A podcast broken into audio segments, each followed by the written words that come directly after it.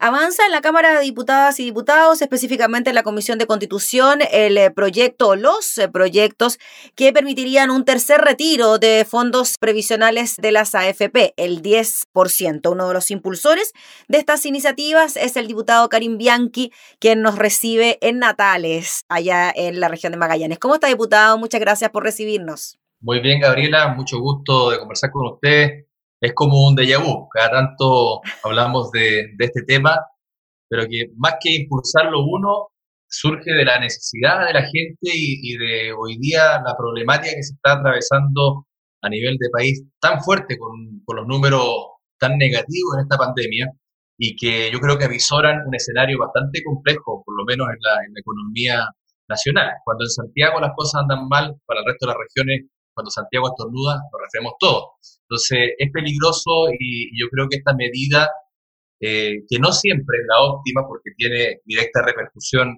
con las pensiones futuras, a lo menos es la única hoy día opción, dado que todos los bonos siempre tienen esta focalización que no son universales. Diputado, usted dio en el clavo, ¿no? Hemos tenido la posibilidad de conversar en los tres retiros, ¿no? O sea, en cada uno de los retiros hemos tenido la posibilidad de conversar y calza, ¿no? Con ciertos momentos del desarrollo de la pandemia, ¿no? El año pasado, cuando la situación estaba bastante crítica, ya después el otro a fin de año, donde venía también un gasto bastante importante para las familias chilenas, y ahora que nos encontramos ya puede ser en el pic quizás de la segunda ola con casos bien importantes diariamente. Por lo mismo, ¿usted cree que ahora es el momento para que la gente reciba nuevamente un tercer retiro? Sí, eh, resulta bueno. Eh, son casi 10 millones de personas que podrían optar a este beneficio. Nosotros establecimos un proyecto y creo que la comisión debe también cambiar la estrategia.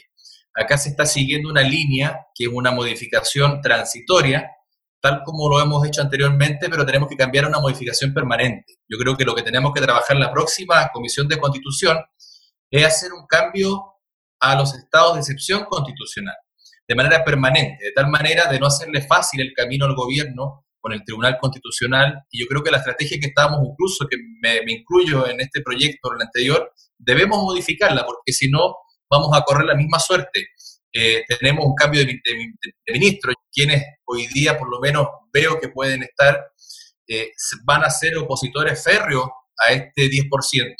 Entonces yo creo que la estrategia tiene que ir hacia eso y, no hacer el camino fácil en este tribunal. Diputado, disculpe, ¿esto significa que se produzca una reforma permanente que indique que en momentos de estados de excepción constitucional se pueda optar a un retiro de los fondos previsionales? Y de ser así, ¿cuántos retiros podrían concretarse? Porque ya llevamos dos y posiblemente tengamos un tercero en un solo estado de excepción constitucional, que se ha extendido en el tiempo, pero ha sido por un solo motivo. Lo dijo usted mejor que yo y, y se trata de eso de, modificar estos esto estados de excepción para de tal manera en esta situación poder, recordemos que los estados de excepción tienen una duración, entonces hay que hacer hasta después de un año del estado de excepción. Yo no sé cuántos retiros sean, porque si me preguntaba hace unos meses atrás si venía un tercero, diría que tal vez no. Entonces, eh, lamentablemente nadie puede asegurar nada, nadie puede asegurar que las elecciones vayan a ser, las de constituyente, las del alcalde. Eh, estamos en una, en una crisis en su estado más profundo, no solamente en nuestro país, sino que yo diría que, por lo menos en el, continente americano, donde eh, impide pensar en, meses futuros. Eh, yo espero que sea el último, que no haya necesidad después, o que el gobierno ojalá se comprometiera un reintegro. Eh, hay alternativas, yo creo que, que, pudiesen ayudar más a este 10%, pero lamentablemente no están.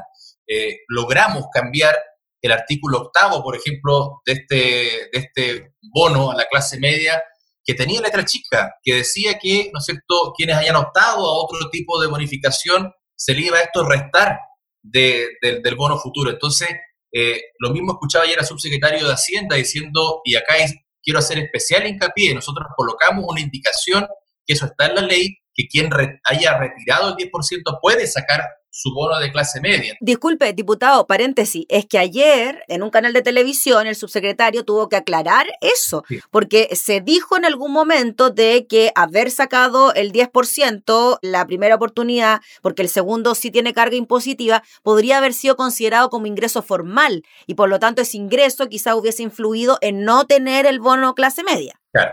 Y en ese punto en específico nosotros colocamos una indicación, que en esa vez el ministro Briones me dijo que no era necesario, eh, pero era necesario justamente hace sentido con los bonos que venían después. Entonces, eh, estoy muy contento de haber visto esa mm. situación con, con premura en, la antigua discusión para que así la gente no tenga esta incompatibilidad eh, y, y, bueno, y en lo futuro también tenemos que establecerlo porque no sabemos qué va a pasar y la idea es que si hay beneficios sean reales y no, no estén condicionados o se contrapongan a otro tipo de cosas porque en definitiva terminan no siendo beneficios, sino que falsa expectativa y publicidad engañosa. Diputado, cuando se comenzó a discutir el tercer retiro en la Comisión de Constitución, llegaron a presentarse, si es que no me equivoco, seis proyectos que tenían que ver con un tercer retiro y entiendo que después estos se fusionaron. Usted me corregirá si fueron tres, si quedaron en tres o no. En términos súper simples eh, y para no enredar, ¿cuál de aquellos tienes posibilidades de que finalmente se convierta en una ley eh, despachada? Después vamos a tocar el tema del Tribunal Constitucional. Bueno, la gente que ve este canal más o menos ve que los trámites legislativos tienen etapas. Eh, hay distintos proyectos. Estos se fusionan y, se vota en general y de ahí pasa una discusión particular donde se ve artículo por artículo. Tú mencionas bien, hay modificaciones transitorias, permanentes, se dividieron, después eso se va a fusionar y nosotros presentamos otro proyecto la semana pasada, pero ya lo presenté tarde, pero creo que ese proyecto en particular, porque le dimos vuelta, le dimos vuelta, lo voy a presentar como una indicación sustitutiva al proyecto actual de tal manera de que ese articulado lo cambiemos por, por ese proyecto, que quede cercano a eso, porque creo que eso da en el a las modificaciones de estado de excepción constitucional. Eh, nosotros, nuestro proyecto incorpora además a la gente de renta vitalicia. Recordemos que buscamos el camino del 10% de renta vitalicia. Eso eh, no va a prosperar por lo menos en un año porque no, no, no se alcanzó la votación necesaria, pero por eso lo metimos acá, en este 10%, y además una bonificación a la gente que está en el sistema antiguo INP. Yo creo que en justicia debiésemos ahora empezar a pelear porque se amplía no solamente de AFP, sino que además renta vitalicia. Yo creo que es necesario, además ya se logró establecer que esos fondos no son de las aseguradoras, si bien es cierto, tienen esas platas, pero no son dueños de los flujos, sea, vale decir, el retorno que le entregan a sus afiliados. Y eso es lo que tenemos que avanzar y esa pelea la que tenemos que dar la próxima semana en la Comisión de Constitución. Diputado Karim Bianchi, durante esta jornada incluso el ministro Osa se refirió a este tema e insistió en que lo antes posible, eh, y esa fue su frase, iba a acudir al Tribunal Constitucional en caso de que esto prosperara, el tema del tercer retiro. ¿Cómo ve usted esa posibilidad entonces de que el tercer retiro sea una realidad con esta advertencia por parte del gobierno? quiero ser este amable, pero me tiene podrido el ministro Osa me tiene cansado el ministro. Eh, es el mismo libreto nuestro en la comisión, la mayoría de los diputados, y el mismo libreto eterno que tiene él de ir al Tribunal Constitucional. El Tribunal Constitucional es un tribunal de cuotas políticas, que lo, preside quien coloca al presidente. Cuando yo pienso en un tribunal, pienso en un sentido de justicia, en un sentido, ¿no es cierto?, o por lo menos de proporción o de imparcialidad. Por eso que para mí un tribunal no puede estar por sobre la voluntad popular expresada en la votación que tenemos nosotros en el Congreso, que por amplia mayoría hemos aprobado los proyectos. Tampoco puede ir en contra del 80% de la, de la población que está diciendo que sí quiere el, siguiente retiro. Entonces, eh, ir en contra de la corriente constantemente y ocupar un tribunal que es un botón de pánico, eh, va a enfrentar a la sociedad con el gobierno y eso es malo. Entonces, de una manera u otra yo creo que deben dejar de usar este tribunal para blanquear la situación. Por eso que vamos a querer cambiar la estrategia. Ojalá que la comisión lo haga así, de tal manera de no hacerle la pega fácil al señor Osa, que disfruta eh, defendiendo a la FP. Perdona que se lo diga así, pero creo que es fácil. Diputado, y en caso de que esta modalidad que usted nos indique logre prosperar, ¿podría pasar la valla del Tribunal Constitucional porque sería una reforma permanente a la Constitución? Yo creo que esa es la vía y ese es el cambio que tenemos que realizar de tal manera de no repetir lo mismo, porque ya, ya sabemos cuál es el, cuál es el, fallo que va a tener el tribunal. Como lo que ocurrió con el segundo retiro. Vamos a terminar empatado y va a desempatar eh, quien ya ha manifestado una voluntad y eso ya, hay una jurisprudencia al respecto. Mm. Entonces, eh, si tenemos la jurisprudencia, tenemos que cambiar la estrategia. Entonces, yo creo que la comisión ha trabajado con la misma estrategia. Por eso que yo insisto en que tomemos en consideración los cambios de excepción constitucional a una modificación permanente, de tal manera de ir con un pie distinto, a lo menos, a pelearla con este tribunal eh, y no tener ya una respuesta que la sabemos anticipadamente. Entonces, insistir en lo mismo, yo creo que no corresponde y tenemos que cambiar la estrategia. Diputado, ¿el gobierno puede ir al Tribunal Constitucional una vez despachada la ley desde el Congreso o lo puede hacer durante su tramitación? Eso yo creo que es un, a ver, es un error. La vez pasada, antes de que esto sea ley, o sea, yo no, yo no entiendo cómo un tribunal puede fallar sin conocer de la ley, o sea, conociendo del espíritu de la ley. Entonces, eh, ahora es lo mismo. Dice, va, el ministro Rosa dice, voy a ir lo antes posible al tribunal. Entonces, está yendo sin ni siquiera, o sea, anuncia ir a un tribunal constitucional sin ni siquiera existir el texto de la ley. Sea, sin siquiera tener una discusión en particular. Entonces, hace una reserva de constitucionalidad sin tener el texto. O sea, yo creo que eso también es irresponsable. Eh, ya sabemos que, cuál es la posición de cada uno, pero uno no puede eh, tirar los leones si todavía no sabemos qué es lo que va a salir de la comisión.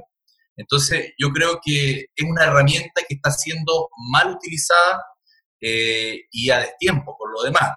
Y, y, si lo hace ahora, yo creo que es mejor incluso, ¿ah? porque nos daría pie a, a, que estamos hablando quizás de un fallo eh, anticipado. La vez pasada fue antes de que salga del Senado. Mm. Ahora está siendo antes que salga de la comisión. O sea, ya eh, el descaro del ministro Osa yo creo que traspasa, digamos, la, la normalidad.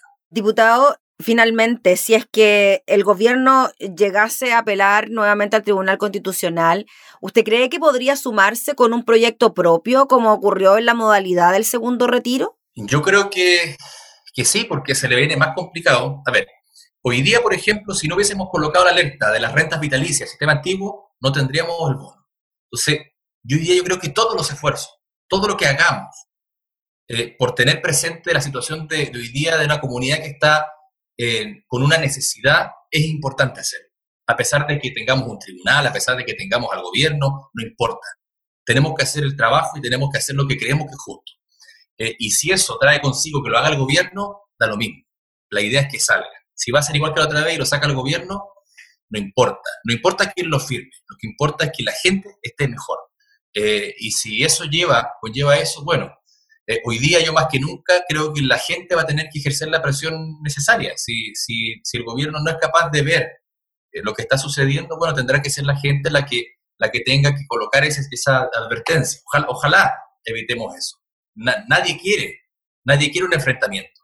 Pero si no, lo, si no lo hay, la necesidad se va a manifestar de alguna otra manera. ¿Qué habría tenido que pasar, diputado Karim Bianchi, dentro del paquete de ayudas anunciadas por el gobierno para que usted dijera ya? ¿Saben qué? No es necesario un tercer retiro? Bueno, que sea primero universal, mm. que ojalá eh, considere un mayor monto, porque estamos hablando de montos, por ejemplo, para los pensionados de 100 mil pesos. Eh, con 100 mil pesos, eh, aquí en, en, mi región se puede pagar un par de cajitas de remedio, no sé, y la luz, en el resto del país un par de balones de gas, o sea, no alcanza para, superar una crisis. Entonces, tendría que haber un aporte económico mayor, eh, o por último, sí, aceptar el 10%, pero con un que el mismo gobierno a largo plazo reintegre. Pero se requiere universalidad. Este país está lleno de gente que trabaja informalmente, que boletea, eh, que sale a ganar el pan día a día, que sale a vender, que tiene comercio. O sea, toda esa gente informal no tiene acceso al bono. Entonces, eh, ese Chile real no es solamente el que está con el contrato mes a mes. Entonces, yo creo que la universalidad es donde falla hoy día, o la hiperfocalización, que le llaman, es la donde falla el sistema. Muy bien, pues diputado Karim Bianchi, le agradecemos enormemente por el contacto y estaremos atentos a lo que siga ocurriendo en este primer momento en la Comisión de Constitución con la tramitación de esta iniciativa y lo que pueda seguir ocurriendo en el Congreso. Así que gracias, que esté muy bien. A ustedes, que esté muy bien, muchas gracias por el espacio y a la gente, darle un mensaje de esperanza y ojalá que todas estas cosas que estamos haciendo resulten para por lo menos hacer más llevadera esta crisis. Muy bien, pues diputado, que esté muy bien. Buena jornada. Gracias. Era el diputado Karim Bianchi hablando sobre la tramitación de un proyecto que permitiría un tercer retiro de los fondos de la AFP.